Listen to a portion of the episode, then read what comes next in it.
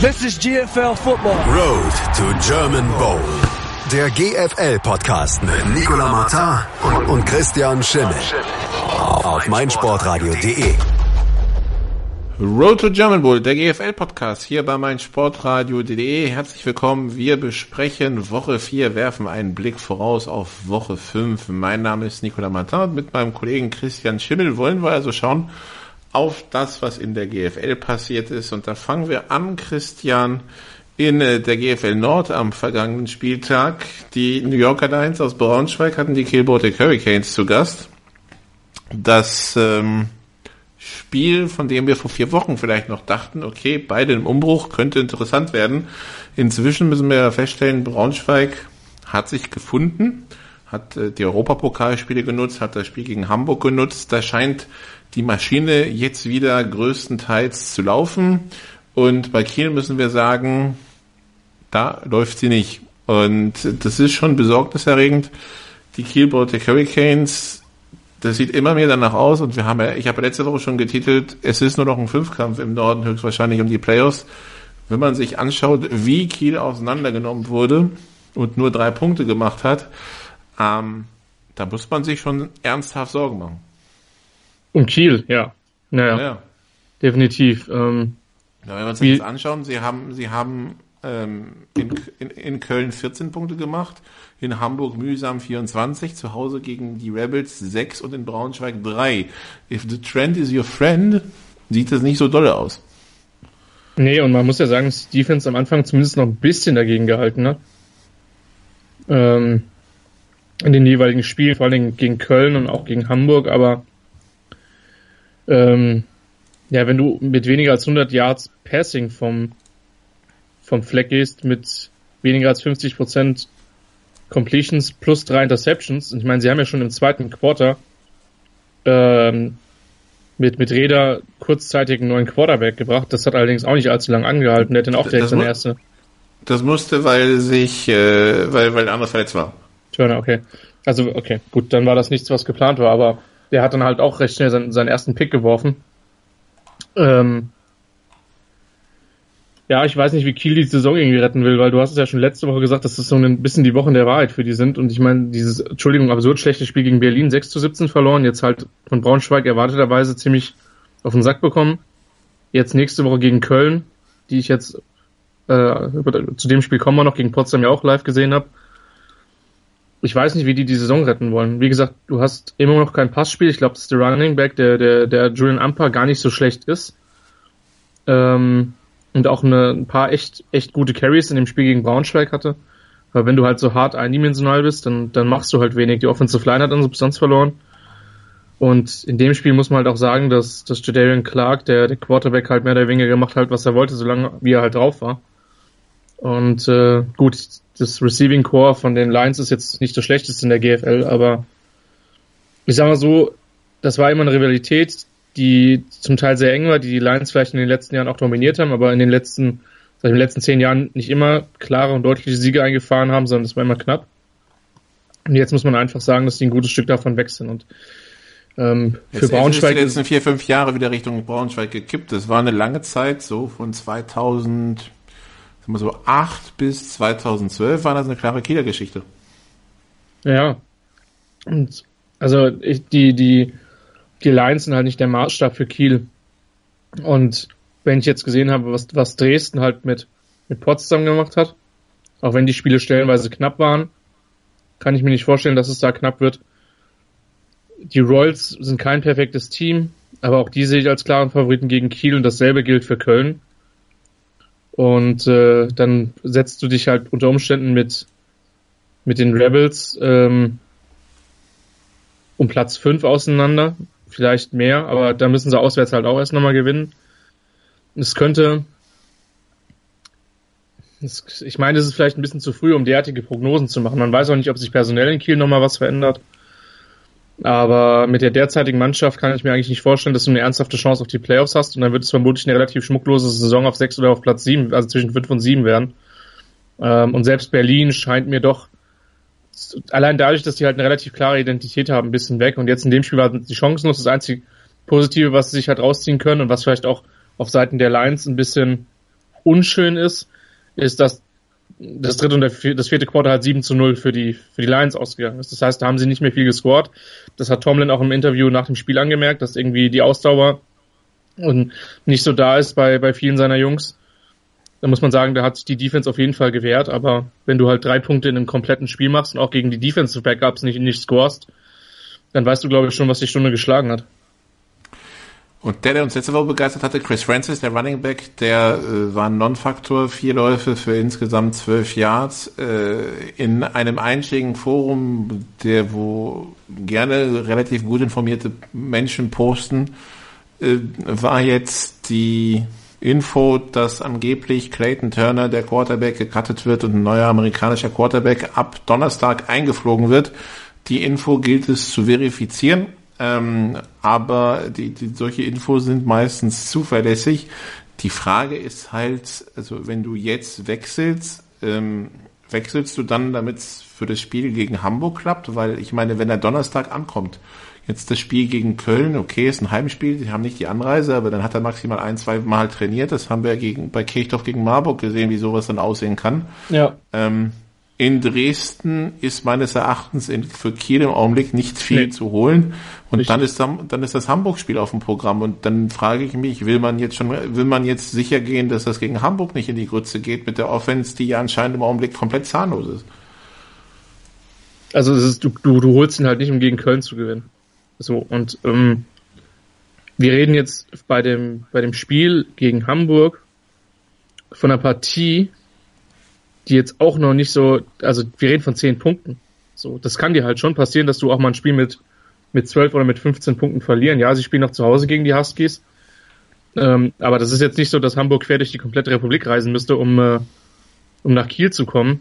Und äh, man merkt, du bist die letzten Jahre diese A7 nicht gefahren. Das sind so viele Baustellen. Das kann auch wie eine Reise durch die Republik sich anfühlen. Ich habe den, ich, ich, ich, habe wenige, ich habe wenige, wenige Reisekilometer in Hamburg zurückgelegt. Das kann man mit Sicherheit sagen. Oder zwischen Hamburg und Kiel. Aber nochmal zehn Punkte ist jetzt nichts. Nee. Und ähm, das Problem ist, Hildesheim können wir halt noch nicht einschätzen. Ja, die haben von Potsdam halt auf, aufs Maul bekommen. Mm, aber das war, die haben auch irgendwie einen relativ komischen Spielplan. Das war bis jetzt die einzige Partie für die. Jetzt geht's gegen Braunschweig. Spoiler, ich glaube nicht, dass sie das gewinnen werden. Ähm, das heißt, von denen wissen wir auch noch nicht, zumindestens wie, wie die sich im Abstiegskampf da unten positionieren. Du bist so anti. Wieso das denn? Egal, erzähl weiter. Ich will einfach niemandem, der jetzt da mit der Erwartung in das große Stadion nach Hildesheim am Samstag fährt, die Erwartung geben, dass da Hildesheim 56-10 gewinnt. Ja, wird vielleicht das Spiel läuft hier am Samstag auf meinem Sportradio. Wir wollen, dass die Leute hier einschalten, das ist schon klar wir haben eine Hörer, wir haben eine Verpflichtung gegenüber unseren Hörern, Nicole. Und äh, okay. aber jedes Spiel muss erst gespielt werden. Es geht bei 0-0 los und beide Mannschaften werden vermutlich in den meisten Spielzügen elf Spiele auf den Platz stellen, wenn nichts schief läuft. Von daher.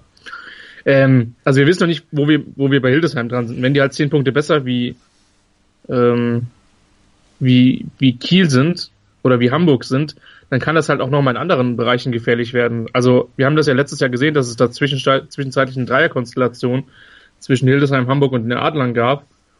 Ähm, deswegen, also es klingt jetzt doof, wenn ich in Kiel bin, dann denke ich an Damage Control. Und das heißt, bloß kein Relegationsspiel. So. Also keine zwei Relegationsspiele, logischerweise so. Und mal abgesehen davon, dass ich es halt verstehen kann, wenn du, ähm, wenn du so zahnlos in der Offense bist, dass du schon irgendwie was veränderst, weil was, was willst du denn deinem Team auch präsentieren? Also mit welcher Aussage gehst du denn dann in die Spiele, wenn ich meine, ist es vielleicht zu früh, um nach drei Spielen Stab über einen Quarterback zu brechen, aber das, was ich bis jetzt von Turner gesehen habe, war halt, weiß ich nicht. GFL-Niveau war es nicht. So. Und das ja, mit dem eigentlich guten Receiving Core. Ich möchte ihn ein bisschen in Schutz nehmen, weil also sein Receiving Core mag ja nicht so schlecht sein, aber da waren haufenweise Drops dabei. Ähm, und insgesamt ist es jetzt nicht so, dass man das Gefühl hat, die Baltic Hurricanes sind eine Mannschaft, die auf Platz zwei oder Platz drei spielen könnte, wenn der Quarterback besser wäre. Ja, also irgendwie. Ja, das stimmt schon. Das, das ist jetzt nicht so ein Eindruck wie letztes Jahr Frankfurt, wo du das Gefühl hattest, das ist eine Top-Mannschaft, aber der, die Quarterback-Position ist shaky. Das Ding ist halt, bei Kiel habe ich schon das Gefühl, da gibt's viele Baustellen. Und dann sind wir bei der Passverteidigung, da sind wir beim mhm. Laufspiel, mhm. sind wir bei der O-Line, ja. Also da ist der Quarterback halt eine von vielen. Die haben halt Substanz verloren, das merkst du halt ganz deutlich und wie gesagt, wenn ich, wenn, wenn ich ich glaube nicht, dass die mit, dass die mit Potsdam, mit Köln und mit Dresden mitspielen können, mit Braunschweig sowieso nicht, dann sind die Playoffs weg. So, weil das die vier Teams plus die Rebels sind, die glaube ich da momentan in Frage kommen. Ähm, und dann musst du halt einfach nur zusehen, dass du nicht durch irgendwie eine dumme Konstellation oder durch eine hohe Rückspielniederlage gegen Hamburg in die Relegation gehst. So. Und, ähm, das ist, das ist, das ist das, wo ich zumindest drüber nachdenken würde. Und alles andere sollte da irgendwie nachrangig sein. Und bei den Lions ist es so, die haben sich, glaube ich, gefunden. Man hat es auch zum Teil gesehen, dass Jadarian Clark ähm, besser geworden ist. Und äh, wobei, wie gesagt, Kiel ist jetzt auch für Braunschweig noch nicht die Referenz. Über Braunschweig werden wir was erfahren, wenn die gegen Köln, wenn die gegen Dresden, wenn die gegen Potsdam spielen. Ähm, vielleicht auch gegen die Rebels, wobei das in den letzten Jahren auch durchaus eindeutig war. Ähm, aber nicht in Spielen gegen, gegen die, die Hurricanes von 2018. So, und dann haben wir jetzt noch vier Minuten, um über das Spiel Potsdam gegen Köln zu sprechen, bei dem du ja vor Ort warst und das so kommentiert hast. Ein Spiel, ja. das am Ende 42, 41 für Köln ausgeht. Touchdown mit Two-Point-Conversion, fünf Sekunden vor Ende. Ein Spiel, in dem Köln 20 zu 7 kurz vor der Halbzeit geführt hat. Ein Spiel, in dem Potsdam sieben Minuten vor Schluss 41, 27 geführt hat. Ein Spiel, das Potsdam verliert. Und ohne jetzt viel gesehen zu haben, da kannst du ja gleich die nächsten drei Minuten mehr erzählen. Das klingt wieder nach ähm, Potsdam war zwei, zweieinhalb Quarter gut bei der Sache und äh, halt nicht vier. Ja, es ist halt, also A, es war ein krasses Footballspiel ähm, mit un unfassbaren Swings in jeweilige Richtungen. Ähm, Köln hat das Ding am Anfang komplett mit dem Laufspiel dominiert und ist in den ersten zwei Drives aber mal sowas über Potsdam drüber gelaufen, dass ich gedacht habe, hey, das könnte hier locker ein 45-10 oder so geben. Und dann macht Potsdam einen absoluten Freak-Touchdown, bei dem Patrick Köpper ähm, ja so einen Getränkebehälter, glaube ich. Also der Getränkebehälter hat mitbekommen, dass Patrick Köpper sich ein bisschen geärgert hat, weil da ist ein Ball über 60 Yards in die durch die Luft geflogen wo seine Defensive Backs gefühlt zehn Minuten in die Sonne schauen und am Ende fängt dann Föhringer den Ball, wo ein Mitspieler direkt in der Nähe steht. Also das war komplett schlecht verteidigt und komplett improvisiert auch. Und dann verkicken die ein Field Goal und aus irgend und, und Potsdam hat eigentlich den ersten guten Drive des Spiels und kommt halt zur Pause einfach noch auf einen Touchdown ran. Ähm, und eigentlich, wir sind alle in die Halbzeit gegangen und haben gedacht, Köln müsste hier mit mindestens zwei, wenn nicht drei Scores führen. So. Und dann ähm, muss man ehrlicherweise sagen, haben die Potsdamer angepasst, was im Klartext heißt, sie sind in der Offense den Ball nicht mehr gelaufen und sie haben ihren Running Back sehr oft in Pass Protection gestellt. Und dann haben sie halt so ein bisschen von der unerfahrenen Kölner Secondary, die jetzt auch nicht vollständig war, ähm, profitiert und haben halt eine Menge 1 gegen 1 Matchups, vor allen Dingen von Myrob Nielsen und von Föhringer gefunden. Ähm, und dann war halt, dann waren sie halt relativ gut vorne. Köln hat sich nicht komplett verabschiedet, hatte aber viel Probleme mit dem Passspiel. Und eigentlich war das Spiel drei Minuten vor Schluss durch, muss man einfach sagen. Ähm, dann kommen die Kölner zwar durch einen guten Drive auf einen Touchdown ran, dann kommt der schlechteste Onside-Kick, den ich je gesehen habe, ähm, der nicht mal ein Yard nach vorne gegangen ist. Ähm, oh. Ja, sorry. Nee, das war, das war. Draufgetreten oder was? Ja, das Ding ging, ging, halt komplett nach links weg. Und wir dachten, scheiße, jetzt sind die, also scheiße in dem Sinne, äh, schlecht für Köln. Die sind jetzt, jetzt sind die Potsdamer schon Goal Range. So, und dann kommt halt für mich die absolut entscheidende, diese entscheidende Serie ähm, die, dieses Spiels, weil Köln hatte zu dem Zeitpunkt, ich glaube, das war noch 1,40 oder 1 oder knapp zwei Minuten, Köln hatte keine Auszeiten mehr. Und im, im ersten Versuch ein vollständiger Pass, im zweiten Versuch ein Lauf für, für No Gain, im dritten Versuch war es, glaube ich, ein Jet Sweep für No Gain. Und dann sind sie aber, das müsste ich jetzt wirklich nachgucken, ich meine, sie sind an der 28 oder an der 29 von Köln. Ähm, oder sogar noch weiter vor. Ähm, und dann ist die Frage, was du, was sie halt machen. Und dann panten sie von da halt. Sie versuchen nicht das Field Goal, sie versuchen nicht den vierten und fünf auszuspielen. Und dann panten sie da halt für, für lass es 20 Yards gewesen sein. Sekunde, ich hab's. Ja, der Ball ist, okay, der Ball ist an der 31 von Köln. Das heißt, sie hätten irgendwie ein paar 40 Yard Field Goal versuchen können. Ähm, oder halt diesen vierten und neun ausspielen. Es war, sorry, es waren vierter und fünf, dann haben sie eine Penalty gezogen. Und ja. Dann kommt Köln zurück mit einem magischen Drive und dann am vierten und zehn komplettiert und dann halt diese Two-Point-Conversion von wegen, wir haben keinen Bock, mit einem Unentschieden nach Hause zu fahren und ja, war, war echt krass, war ein mega Footballspiel. Beide Teams werden, glaube ich, echt Probleme in der GFL bekommen mit ihren Secondaries. Die waren schwach. Aber ansonsten sehr unterhaltsam, qualitativ guter Football. Flaggenfestival, aber hat Spaß gemacht. Ja, wenn du Spaß hattest, ist doch das das Wichtige. Wir machen eine kurze Pause und dann sprechen wir über die EFL Süd. Da hatten nämlich auch ein paar ihren Spaß. Kick in Rush, der Podcast zur Fußball-Weltmeisterschaft in Russland. Jetzt abonnieren in der meinsportradio.de App, bei iTunes und in deinem Lieblings-Podcatcher. Kick in Rush, die WM 2018 auf meinsportradio.de. Sendung verpasst? Kein Problem. Alle Sendungen gibt es auch als Podcast auf meinsportradio.de. Teil 2 bei Road to German Bowl, dem GFL-Podcast, hier bei meinsportradio.de. Nicola Matan, Christian Schimmel. Wir sprechen jetzt über die GFL Süd und was dort geschehen ist und wir fangen chronologisch an mit dem Spiel der Schwäbischer Unicorns gegen die Stuttgart Scorpions, das Baden-Württemberg-Derby, ähm, bei dem bei den Stuttgart Scorpions Rick Webster als Quarterback gestartet ist, also der Offense Coordinator, letztes Jahr Quarterback in Ingolstadt, hat dann also für den äh, entlassenen Frank Brock erstmal übernommen, bis äh, eine andere Lösung gefunden ist. Der Endstand 49 zu 19. Wir notieren sechs weitere Punkte, die die ähm, Starting Defense der Schwäbischer Unicorns abgegeben hat. Ja. Das war im zweiten Quarter ein Touchdown-Pass. Äh, die nächsten Punkte von Stuttgart sind ein Interception, ist ein Interception Return Touchdown. Von daher, das ist nichts, was man der, was man der Defense an, ankreiden kann. Und der letzte Touchdown passierte mit vier Minuten auf der Uhr im vierten Quarter, als schon die Backups drauf waren. Ansonsten müssen wir auch der, der Defense von Schwäbisch Hall noch zehn Punkte mitschreiben. Nämlich ein Interception Return Touchdown von Daniel McRae und zwei Safeties. Ähm, ja, die erwartete Dominanz. Und äh, ja, da, da gibt es im Augenblick für Gegner nichts zu holen im Optimal Sportpark. Nee, wobei das in den letzten Jahren auch, glaube ich, echt die Regel war. Ich wüsste jetzt auch nicht spontan, was das letzte Heimspiel ist, das sie da verloren hatten. Ähm, ist, glaube ich, schon ein bisschen her. Ähm, in dem Stadion haben sie, glaube ich, noch gar nicht verloren. Wenn ich mich stimmt, wir sind ja aus dem Hagenbach-Stadion erst seit ein paar Jahren draußen, ne?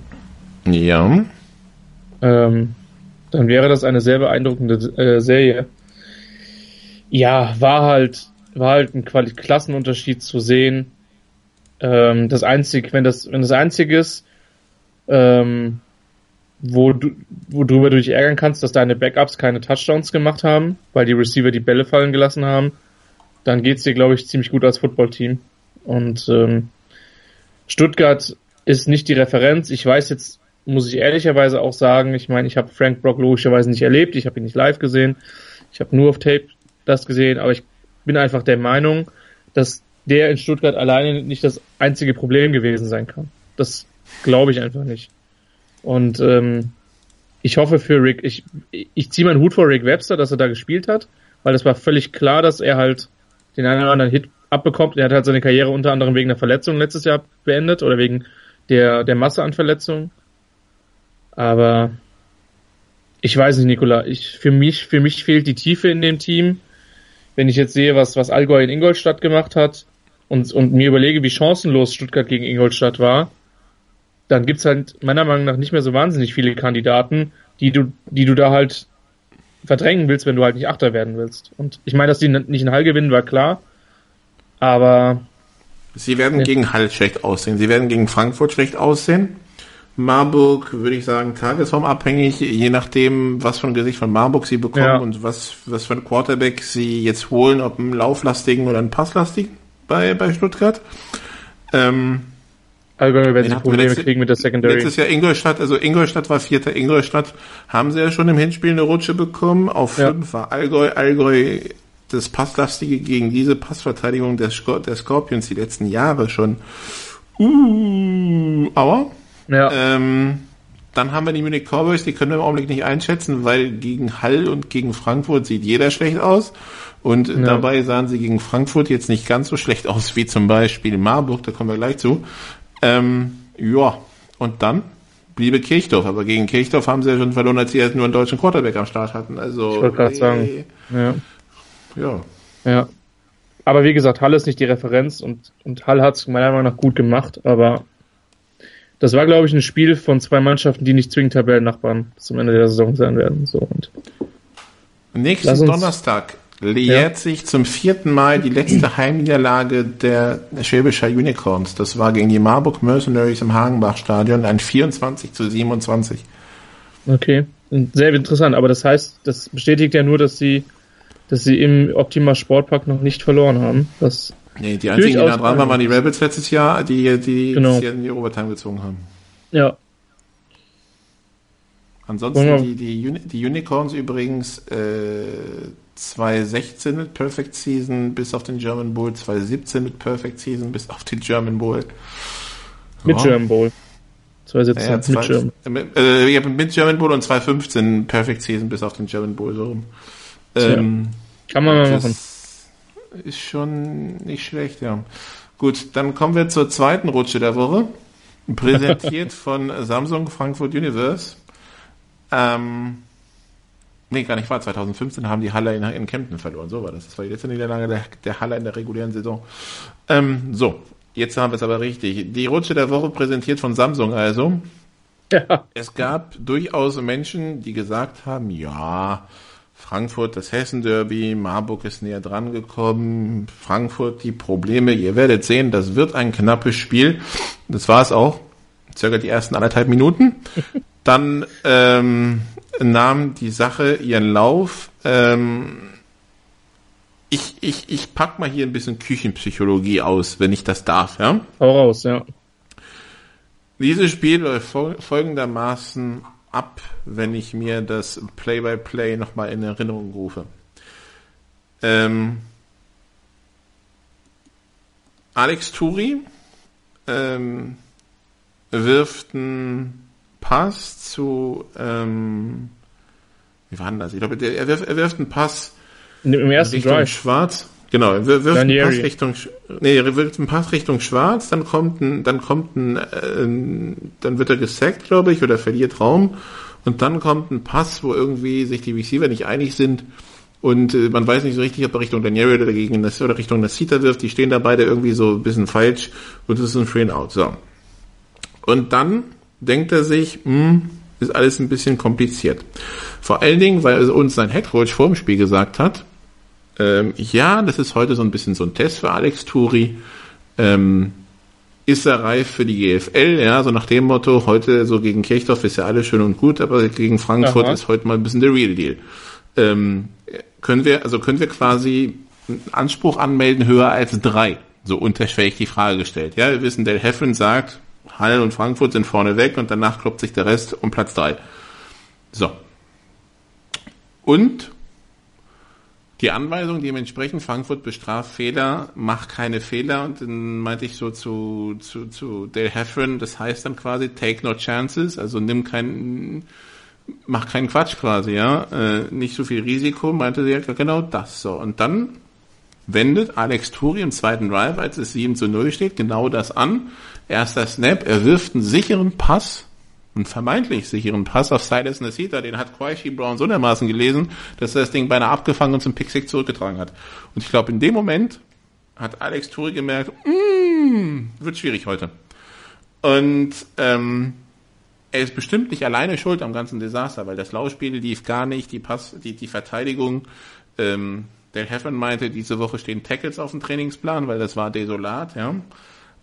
Aber ich glaube, die Frankfurter durch diese Incompletion, wo die sie beide abgefangen haben, das war so ein sicher, das ist ein so einfacher Pass über so, so, so ein so ein, so ein, so ein Zwei-Yard-Pass in die Mitte, ja, also eigentlich so ein total ungefährliches Ding, so eine sichere Nummer, die du wählst, wenn wenn du viele Completion, einfache Completions haben willst, ja, und die wird ihm beide zum Pick Six abgefangen. Ich glaube, da geht die, da wird irgendwas im Kopf passiert sein. Wobei ich es halt echt schwierig finde, einem Quarterback zu sagen, so, das ist dein, also zumindest, also wenn ich nicht gerade in Halt spiele, das ist so deine Referenz, ob du als Quarterback in der GFL was taugst. Also dafür sind die Talentunterschiede einfach zu groß. Ich, ich glaube nicht, dass er, so, dass er es so gemeint hat, ja, aber er ja. meinte halt, okay, heute ist, heute ist so ein Test für ihn. Aber Und, klar. Ähm, aber das Ding ist halt immer, das, das, auf der anderen Seite, man kann jetzt nicht sagen, dass, dass es ein Test wirklich für ihn war, weil äh, das ist wieder beim Punkt, den ich vorhin zu Kiel meinte oder letztes Jahr Frankfurt. Es ist nicht so, dass das eine Top-Leistung der Mannschaft war und nur der Quarterback war shaky. Der Quarterback hat sich mit einer durchschnittlichen, aber ich glaube fehlerlosen Leistung. Also ich weiß nicht, ob dann, nee, eine Interception, nee, die Interception hat Nasita geworfen. Ähm, also er hat kein, er hat keinen Turnover verursacht, aber 8 von 22 ist halt nix, ja. Ähm, er hat sich halt in die Leistung seines Teams wunderbar eingeordnet, sagen wir es mal so. Ja, wobei ich halt, ich, soll es echt nicht gemein klingen. Ich glaube, es gibt in Deutschland einen Quarterback, der das Niveau seiner Mannschaft hebt. Und der ist Marco Ehrenfried von Schwäbisch Hall. Das war's.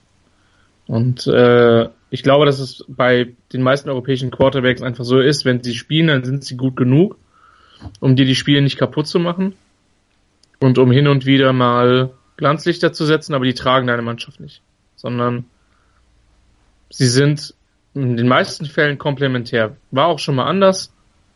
Ähm, wenn ich an Leute wie Joachim Dietrich oder so ähnlich denke, das sind mit Sicherheit Spieler gewesen, die, die ihren Mannschaften noch ganz viel gegeben, Ulrich, sorry, genau, ähm, äh, die ihnen ganz viel gegeben haben, ja, wo wir mit, wo wir in Marburg sind. Aber ähm, das, das ist, das, das ist, ist glaube ich, nicht die Aufgabe von, von Turi. Und ähm, es ist ich bin persönlich überrascht, dass, es, dass die beiden so weit auseinander waren. Ja, für mich war Frankfurt nach wie vor der Favorit. Ich hätte aber niemals mit so einem hohen Score gerechnet. Und Körpersprache ist immer so ein blödes Argument, Nikola, aber ich, ich glaube, mit den zwei frühen Touchdowns, mit der Tatsache, dass in der Offense sehr früh sehr wenig gelaufen ist, ging auch einfach relativ schnell die, ähm, die Augen zu ein Stück weit. Und dann willst du es halt hinter dich bringen. Dass du dann aber dann halt noch irgendwie mit sechs Minuten auf der Uhr noch einen 97 Yard Lauf kassierst, wo gefühlt sechs Leute das Tackle machen können. Bei zweiten und 27 ja. an der eigenen drei oder so, ja? Ich weiß nicht, also das, was ich von dem Spiel gesehen habe an Tape, würde ich halt sagen, Heffron, bin ich bei dir, dass du das Tackling irgendwie ähm, trainieren willst, weil das war sah absurd schlecht aus. Ich habe auch den Eindruck, dass es bei zwei, drei Situationen auch einfach wunderbar die Courage aus, also dass die Frankfurter eine sehr gute Idee hatten, was die Marburger für eine Courage spielen und äh, dann Cluli da genau hingeworfen hat. Ach, Generell muss man Tim, Timothy Thomas, der elf Catches für 154 Yards und drei Touchdowns hatte, der hat sich schon gefragt, wer ist eigentlich für mich verantwortlich heute, ja, weil der stand immer frei. Ja, und das ist, das ist dann halt, das ist dann halt problematisch. Und ich meine, man darf nicht vergessen, das Spiel in München ist drei Wochen her. Da ist viel Trainingszeit äh, bei, den, bei den Universe abgelaufen und die sahen deutlich komfortabler auch aus als noch in Woche 1. Ähm, in München, auch wenn sie das Spiel auch mit 17, 17 zu 0 gewonnen haben, aber da hat die Offense überhaupt ziemlich gestruggelt. Ja, ich weiß halt nicht, was das über eine Mannschaft aussagt, wenn du dich halt so in dein Schicksal ergibst, ne?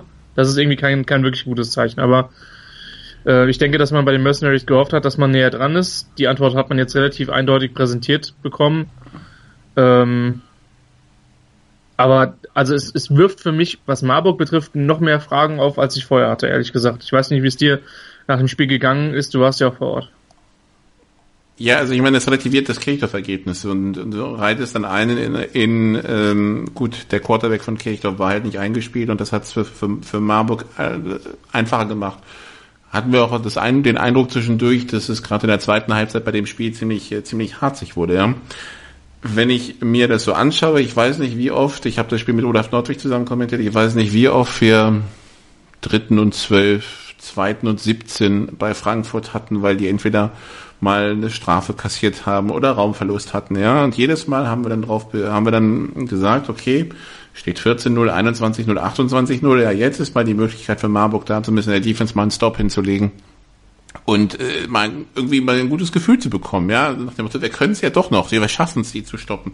Und jedes Mal bei so einer Situation ist, ist passiert irgendein ein Play, wo du denkst so, ey Leute, euer Ernst, dann gibt's diesen diesen diesen 40 Yard Rush von Stephen Cluley, dem dem Quarterback der der Frankfurter, es gibt diesen 97 Yard Touchdown Lauf, ja, und alle haben das gleiche Schema, nämlich irgendwie die Defense ist nicht äh, zur Stelle. Dies gleiche, wie gesagt, Timothy Thomas, wie oft der freistand und einfach den Ball fangen konnte und immer die Yards machen konnte.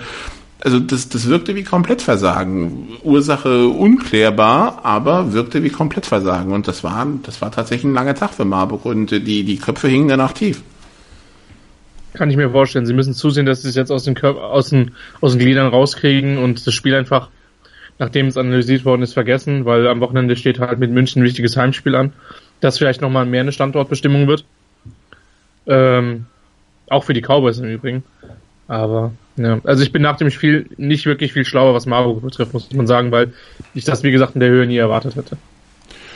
Und der Heffern nach dem Spiel sagte, we got outplayed, we got outcoached und ähm, der Besserung gelobt hat für Sonntag. Und wir machen jetzt eine kurze Pause, nehmen das Spiel von letzter Woche zwischen Ingolstadt und Allgäu mit in den nächsten Teil. Wir previewen dann Woche 5. Bis gleich. Schatz, ich bin neu verliebt. Was? Da drüben. Das ist er. Aber das ist ein Auto. Ja, eben. Mit ihm habe ich alles richtig gemacht. Wunschauto einfach kaufen, verkaufen oder leasen. Bei Autoscout24. Alles richtig gemacht. Wie baut man eine harmonische Beziehung zu seinem Hund auf? Puh, gar nicht so leicht. Und deshalb frage ich nach, wie es anderen Hundeeltern gelingt, beziehungsweise wie die daran arbeiten. Bei Iswas Dog reden wir dann drüber. Alle 14 Tage neu mit mir, Malte Asmus und unserer Expertin für eine harmonische Mensch-Hund-Beziehung, Melanie Lippisch. Iswas Dog mit Malte Asmus. Überall, wo es Podcasts gibt. Was andere denken. meinsportradio.de. Folge uns auf twitter.com slash meinsportradio. Mein Lieblingspodcast auf meinsportradio.de. Hallo, hier ist Andreas Thies von der Sendung Chip in Charge, dem Tennis Talk auf meinsportradio.de. Jeden Montag versorgen Philipp Joubert und ich dich mit den neuesten News aus der Welt des Tennis. Darüber hinaus bieten wir Dailies zu den Grand Slams oder auch Live-Übertragung von ausgewählten Turnieren. Wenn dir gefällt, was du von uns bekommst, freuen wir uns über eine gute Bewertung für Chip in Charge auf iTunes. Dir gefällt, was du hörst? Dann rezensiere unsere Sendungen jetzt auf iTunes und gib ihnen 5 Sterne. Teil 3 von Road to German Bowl, dem GFL-Podcast bei meinsportradio.de. Wir sprechen jetzt also über das nächste Wochenende. Wir sprechen über die Spiele, die dort anstehen in der GFL Nord und Süd und fangen mit dem Süden an. Die Allgäu Comets spielen gegen die Stuttgart Scorpions, Ingolstadt gegen die Frankfurt Universe. Allgäu hat in Ingolstadt gespielt letzte Woche. Und äh, da können wir Preview und Review gleich in einem abfrühstücken. Die Comets werfen 84 Mal den Ball mit Justin Sotteler und dann noch ein paar Mal mehr mit ihrem Backup-Quarterback. Ähm, eine wahnsinnige Zahl, diese 84. Ich habe das mal ein bisschen nachrecherchiert. Also der Rekord in der NCAA Division 1 liegt bei äh, 89. Das war 2013 ähm, Washington State. Das ist, glaube ich, auch eine Air Raid Offense, ne? Washington State ist eine Air Raid Offense unter Mike Leach, genau, dem eigentlichen, also der hat es halt von Texas Tech ursprünglich mal dort invented und ja, wirft halt da die letzten Jahre, wie er, wie er lustig ist. Das war Connor Halliday bei Washington State 2013. Dann haben wir noch den Spieler J.J. Harp, den kein Schwein kennt, der mit Eastern New Mexico gegen, glaube ich, Southeastern Oklahoma State, das ist Division 2, in 2009 94 Pässe geworfen hat. Dann haben wir noch, das war die Division 2 Record, der andere war Division 1 FBS, dann Division 1 FCS, also die unter der Bo Subdivision. Stephen F. Austin, das College, Jerry Moses, der Quarterback, wirft 85. Dann haben wir Justin Sutler schon mit 84. Das haben übrigens auch drei Quarterbacks in der Division 3 geworfen. Und dann haben wir mit 83 einen, den langjährigen Rekordhalter in der Division One, nämlich ein gewisser Drew Brees von Purdue damals 1998, der 83 geworfen hat in einem Spiel einen Rekord, von dem man dachte, der hält für die Ewigkeit zur Referenz NFL. Drew Bledsoe, das ist dort der Rekord, 70 Passversuche 1994 bei den Patriots. 84 Mal haben sie geworfen. Lustigerweise auch, als sie das Spiel längst schon im Sack hatten. Ähm, 38-14 zwischendurch die Führung für die ähm, Allgäuer in Ingolstadt, aber irgendwie Sie können herausragend werfen, das wissen wir jetzt. Sie können aber nicht laufen. Und äh, wenn du ein Spiel die Uhr versuchst aufzuwerfen, auszuwerfen, Christian, passieren komische Dinge. Unter anderem kommt der Gegner wieder ein bisschen ran, bis auf 38, 35, wobei ich da nicht verstanden habe, wieso man bei den Touchdowns auf Ingolstädter Seite im vierten Quarter nicht auf zwei gegangen ist. Aber gut, ähm, das lässt sich dann nicht mehr klären. Und die letzten zwei Minuten in der, in, im, ähm, im Spiel dauern 20 Minuten real und ähm, es fallen nochmal drei Touchdowns zum Endstand von 52, 42. Ein Spiel, das fast dreieinhalb Stunden gedauert hat bei diesen ganzen, bei diesen ganzen Pässen. Und am Ende müssen wir sagen, ja, sieht spektakulär aus, das Allgäuer Ding funktioniert auch gegen schwache Passverteidigung, aber das, dieses partout nicht laufen können, ähm, also selbst um das Spiel nach Hause zu bringen, das lässt mich schon mit Fragezeichen zurück.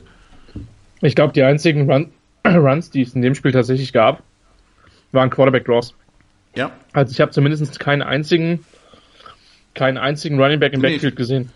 Statistisch Ähm, gibt's auch nur zu den 84 Pässen auch nur 14 Läufe von Sottler. 66 Gains, 51 Loss, netto 15.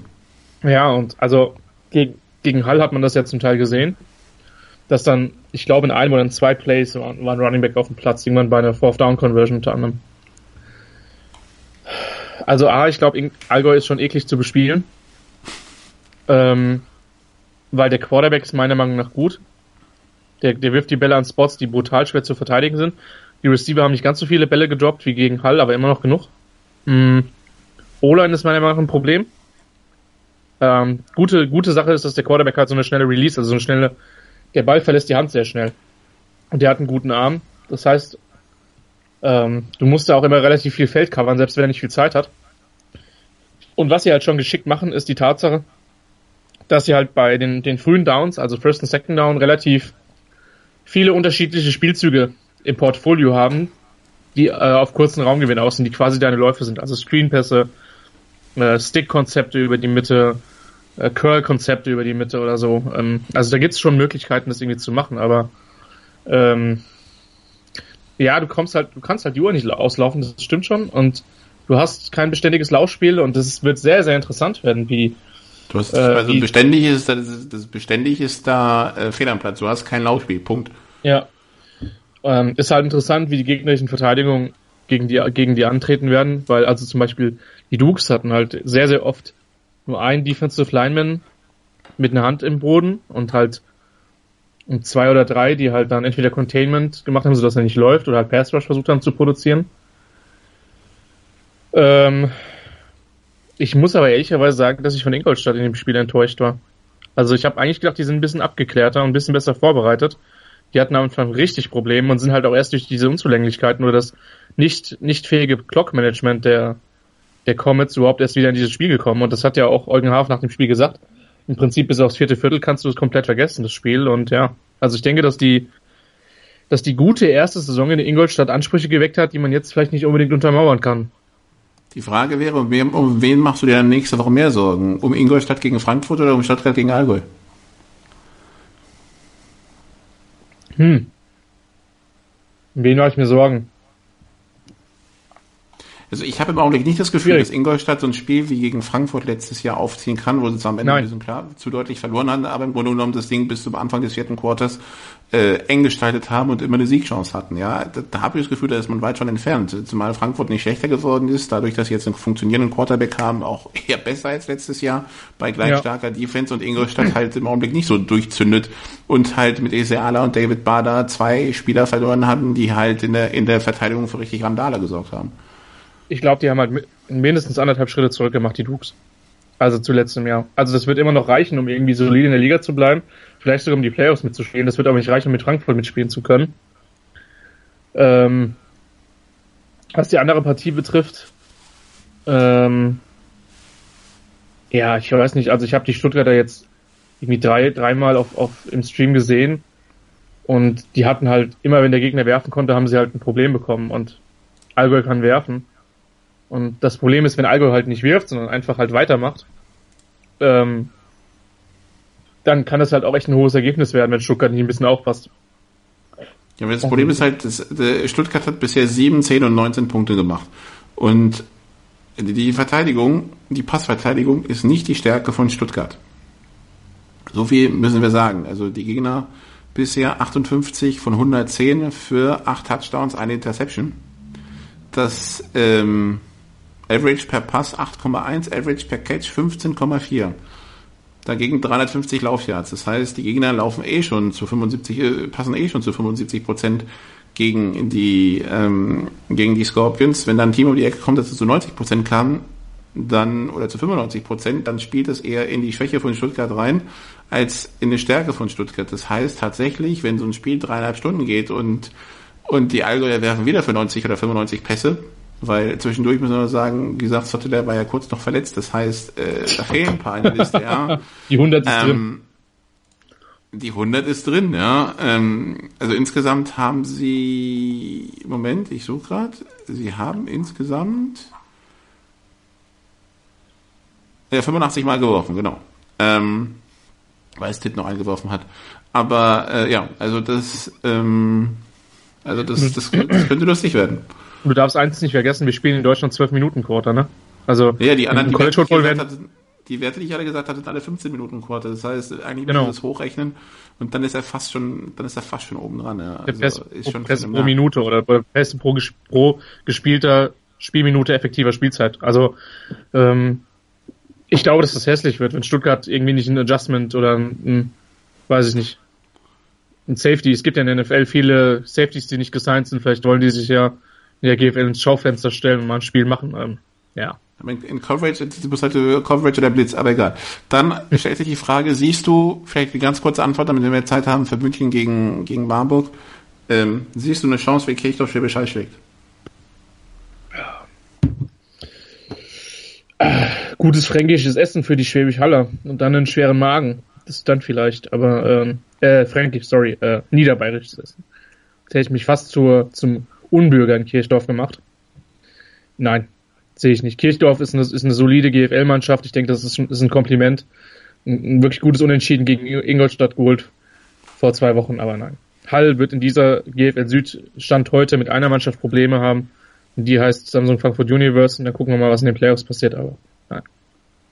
Dann kommen wir zum Spiel zwischen den Marburg Mercenaries und den Munich Cowboys. Die Marburg Mercenaries, die ja so diese etwas heftige Rückkehr in die Realität ähm, verdonnert bekommen haben auf dieser kurzen Fahrt nach Frankfurt. Die Rückfahrt muss sich umso länger angefühlt haben. War zum Glück nicht so lang. Äh, der Heffern hat ja schon angekündigt, er ähm, möchte ein bisschen Reaktion sein von, von seinem Team im Mhm. Training und im Spiel. Jetzt kommt München, München der Saisonstart zu Hause gegen Frankfurt, auswärts in Schwäbisch Hall und dann die letzte, die längste Auswärtsfahrt der Saison hinten dran auf dem Sonntag um 16 Uhr. Die gute Nachricht für München ist, es ist Pfingstsonntag, das heißt, unter Umständen müssen am Montag nicht so viele arbeiten, es können mehr mitkommen. Aber ähm, ja, München, das ist bei uns noch ein Blick in die Glaskugel. Ja, und wir reden halt von Gegnern, die Platz zwei, Platz drei, äh, Platz zwei, Platz eins und jetzt mit Marburg Platz drei belegt haben. Wobei man ehrlicherweise sagen muss, München hätte das Spiel in Marburg auch gewinnen können. Äh, in der letzten Saison. wie sie überhaupt viele Spiele hätten gewinnen können. Also dieser siebte Platz Ja. am Ende, ähm, da war, War der ein bisschen unter Wert geschlagen. Mhm, Ein bisschen unter Wert geschlagen. Wobei ja sie ja noch froh sein mussten, dass, dass die, die Scorpions mitgespielt haben quasi, sonst wären sie noch in die Relegation gegangen. Und dann hätten wir ein Duell München gegen Kirchdorf erlebt. Ähm, also was mir gefallen hat bei München in beiden Auftritten, auch gegen eine gute Haller O-Line, ist die Defensive Line und die Linebacker.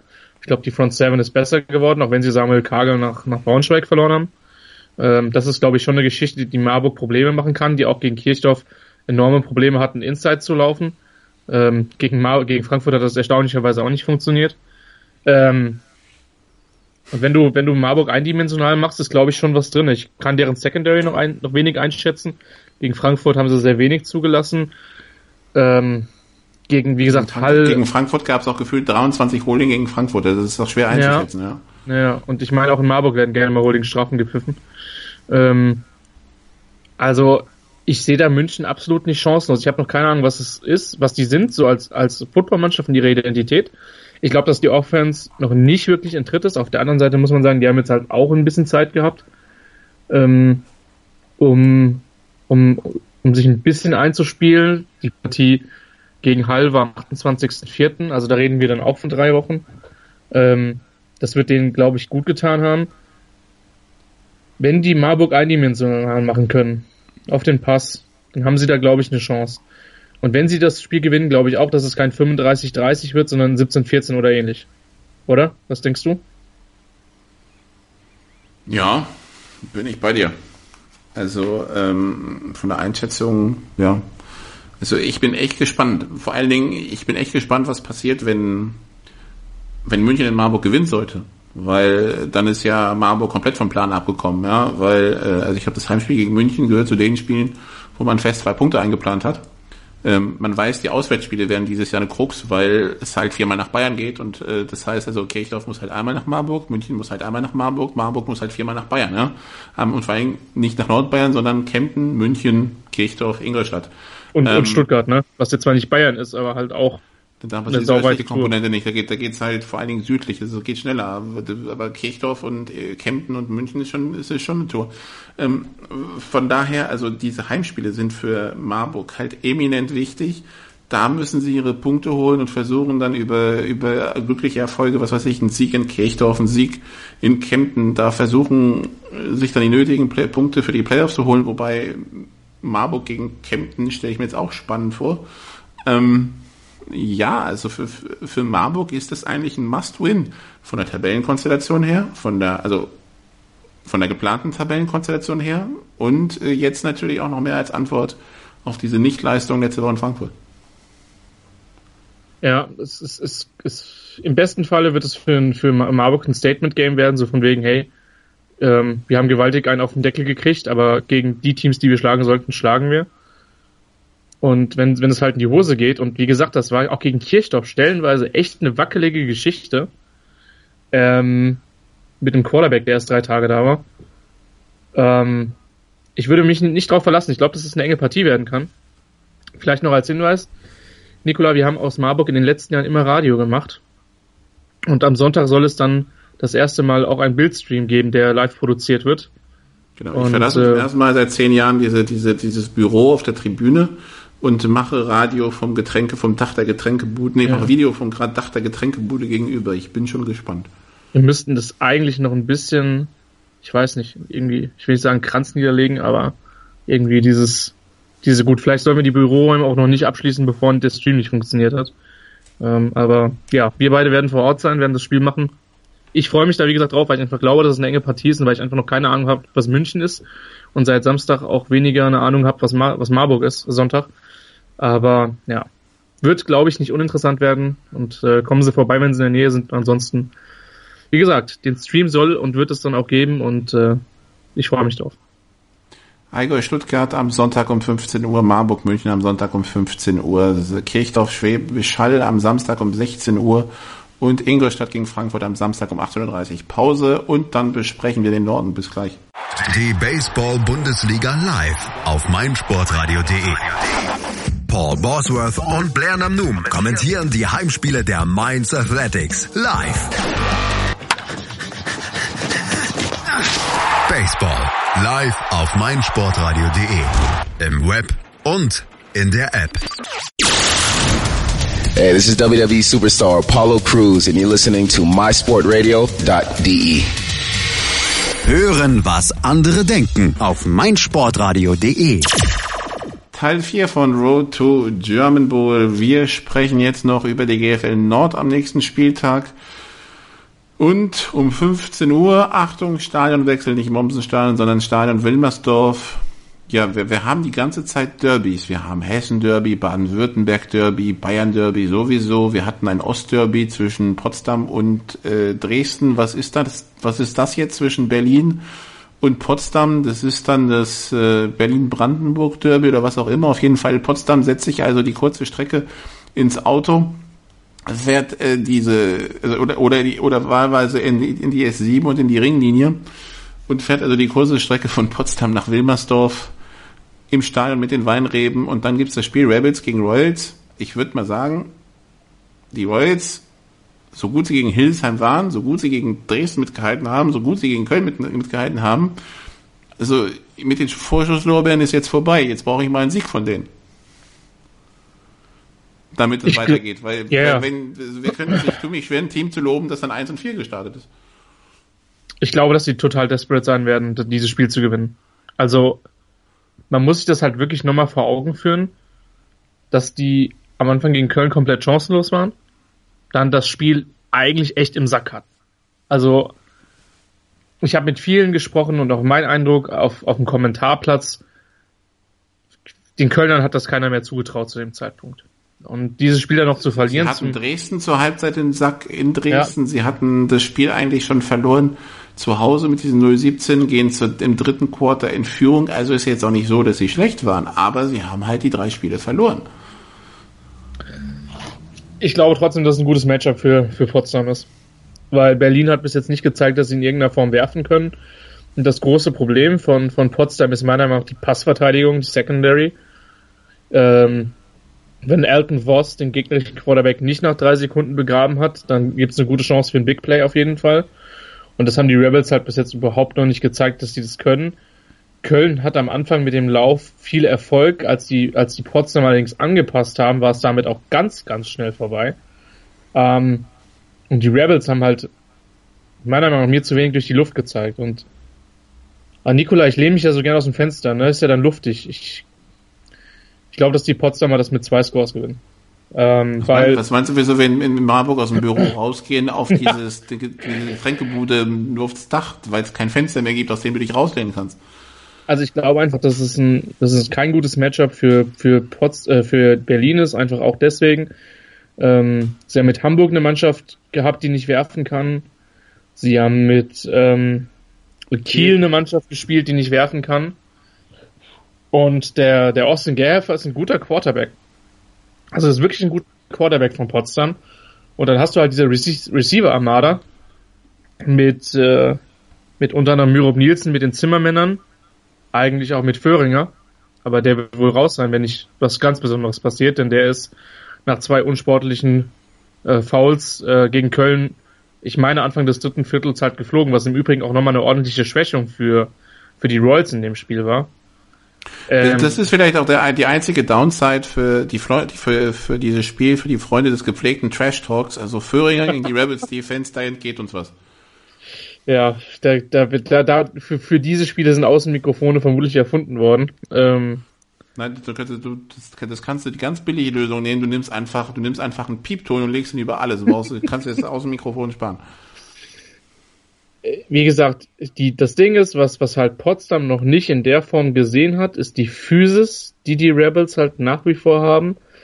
Die hatte auch Köln jetzt nicht in dieser ganzen Masse, dieser ganzen Masse. Äh, trotzdem, ich bleib dabei. Ich, ich glaube nicht, dass es das ein gutes Matchup für Berlin ist. Und sie können mich gerne Lügen strafen, das Spiel gewinnen, dann werde ich hier an dieser, an derselben Stelle nächste Woche sagen, dass ich komplett falsch gelegen habe. Ähm, und das andere ist halt wirklich, was du sagst, Potsdam ist 1 und 3 gestartet und die brauchen dringend einen Sieg. Und ne, es hilft ja nichts, wenn dir der Gegner immer auf die Schulter klopft und sagt, hast du toll gemacht, aber du stehst halt, am Ende steht halt das L. Und äh, ich glaube, die werden komplett desperate sein, dieses Spiel zu gewinnen. Und äh, ich denke, dass das rein psychologisch auch schon auch ein Faktor werden wird. Okay, dann kommen wir am Samstag um 16 Uhr zu den zwei Krachern im Norden. Ähm, wobei das eine müssen wir natürlich wieder positiv verkaufen, weil es wird bei meinem Sportradio laufen. ähm, Hildesheim gegen Braunschweig ähm, um 16 Uhr. Der Kommentator freut sich schon massig auf dieses Spiel, weil das wird so spannend. Ähm, Hamburg gegen Dresden wäre die Alternative aus dem Hammer Park. Ähm, aber siehst du das knapp werden? Nein, nein. Also ich wüsste nicht wie, was, man sagen muss, ist die Hamburger Defense zumindest in, in ein paar Momenten gegen die Rebels gut mitgehalten hat und sich auch von Kiel nicht abschießen hat. Jetzt wissen wir allerdings auch, dass Kiel nicht die offensive Referenz in der GFL Nord ist. Und Dresden sah halt schon zum Teil sehr, sehr gut und gefährlich aus, gerade mit dem, mit dem, mit dem Passing Game, was sie haben. Wird vermutlich ein langer Nachmittag für Hamburg werden, wenn nichts Besonderes passiert. Und für Hildesheim gilt in dem Moment dann dasselbe. Hildesheim, die ins große Stadion gegen die Lions. Ähm,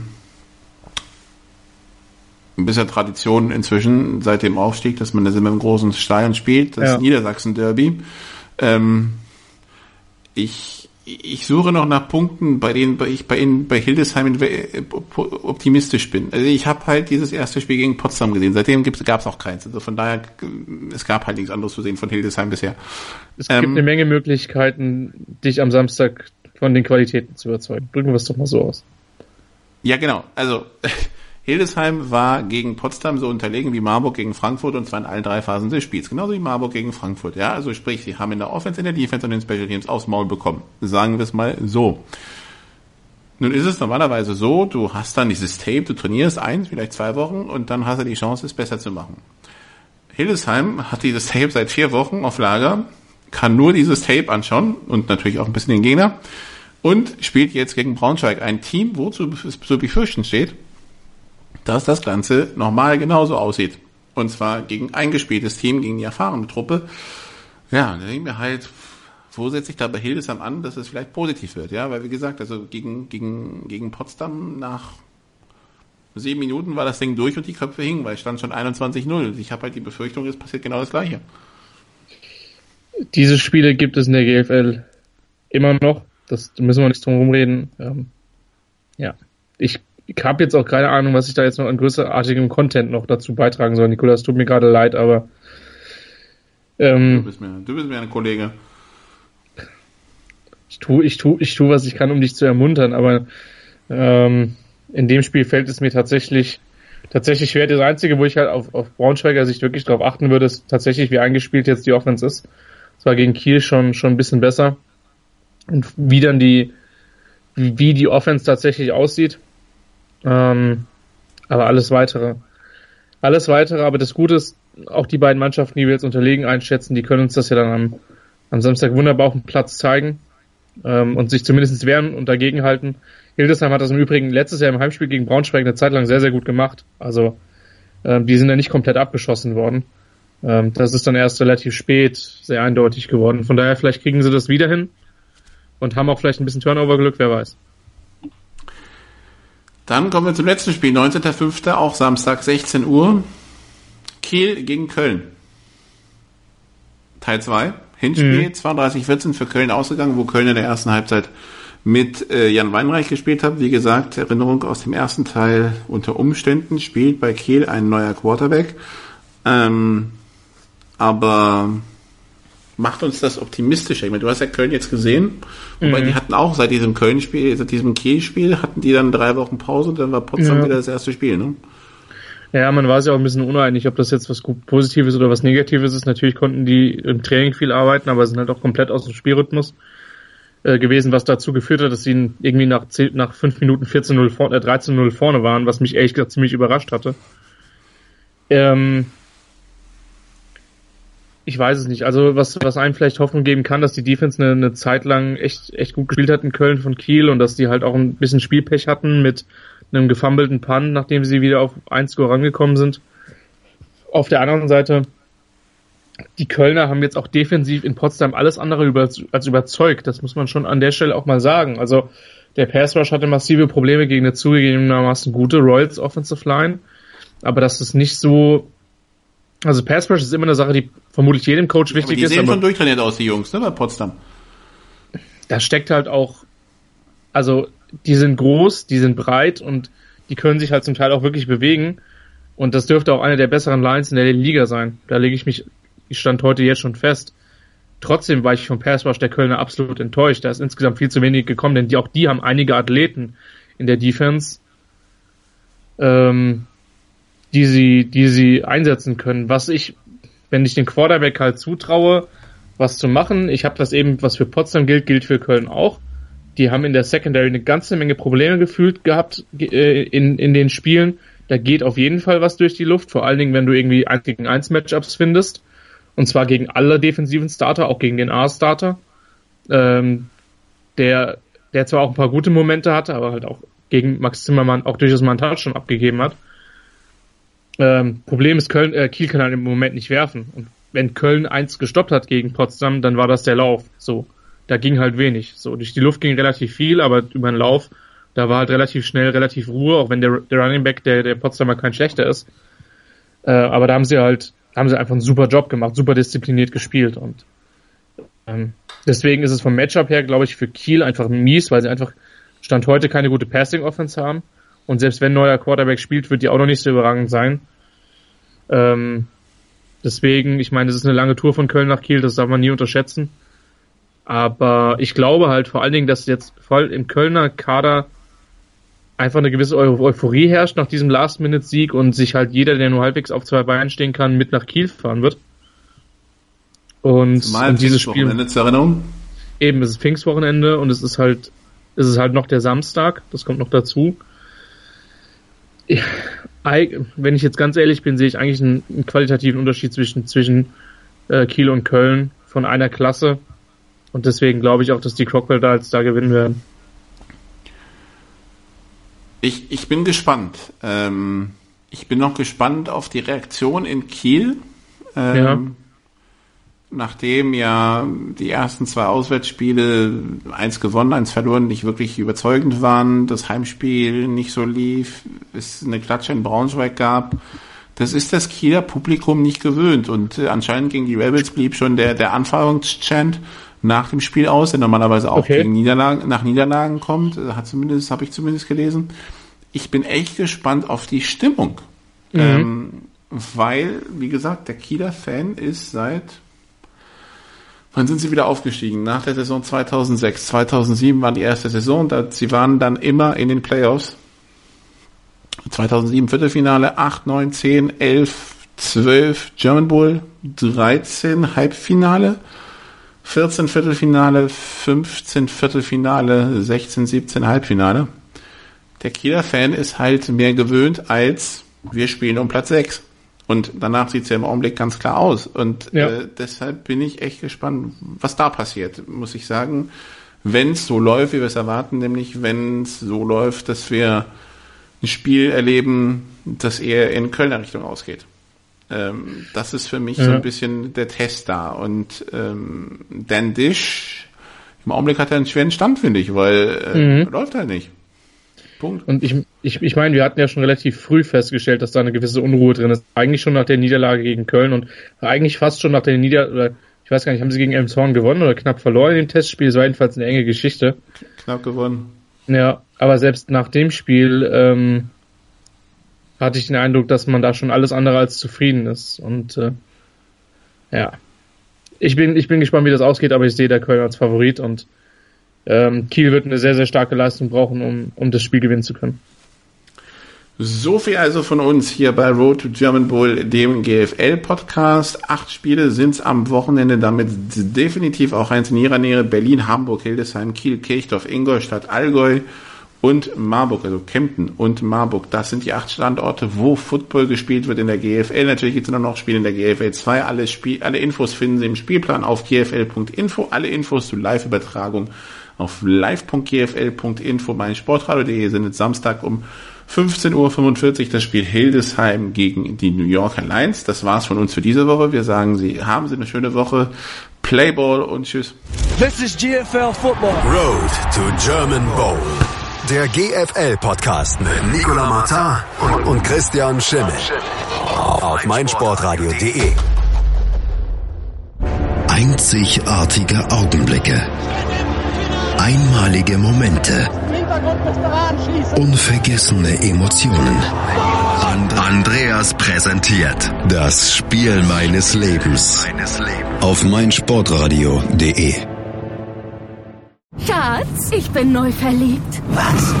Da drüben. Das ist er. Aber das ist ein Auto. Ja, eben. Mit ihm habe ich alles richtig gemacht. Wunschauto einfach kaufen, verkaufen oder leasen. Bei Autoscout24. Alles richtig gemacht. Wie baut man eine harmonische Beziehung zu seinem Hund auf? Puh, gar nicht so leicht. Und deshalb frage ich nach, wie es anderen Hundeeltern gelingt, beziehungsweise wie die daran arbeiten.